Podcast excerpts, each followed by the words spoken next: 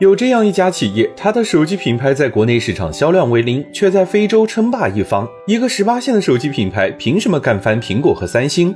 商界生意经，赚钱随身听。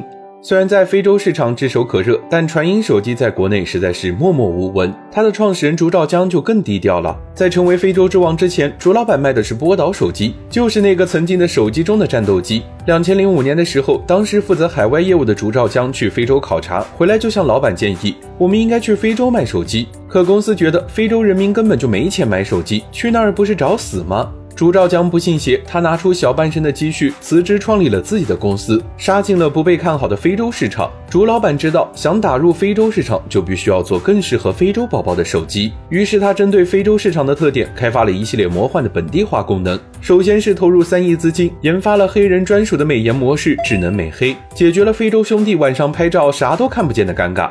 非洲地区虽然运营商多，但信号差呀。针对移动电话要移动打的问题，竹兆江又研发了四卡四代手机。这还不够，非洲人民爱跳广场舞，竹兆江把外放音量做到比音响还大。一个喇叭解决不了的问题，那就用四个。如果说这些技术创新其他品牌也能复制，那竹兆江还有两个大绝招。第一是农村包围城市的刷墙大战，从机场到贫民窟，凡是有墙的地方都有传音手机的广告。轰轰烈烈的刷墙运动不仅效果极佳，甚至拉动了当地油漆生产企业的生意。第二就是 copy to 非洲，有了大量的用户之后，竹兆江就源源不断的把国内的手机 app 搬运到非洲，非洲版抖音，非洲版网易云，他还做了一个非洲音乐人生态，把肯尼亚张震。月加纳布瑞吉、刚果卡戴珊，通通拉来站台。总之，国内什么火，他就在非洲做什么。如今，在非洲市场里，每两台手机中就有一台是传音。竹兆江的个人身家也达到了一百七十亿元。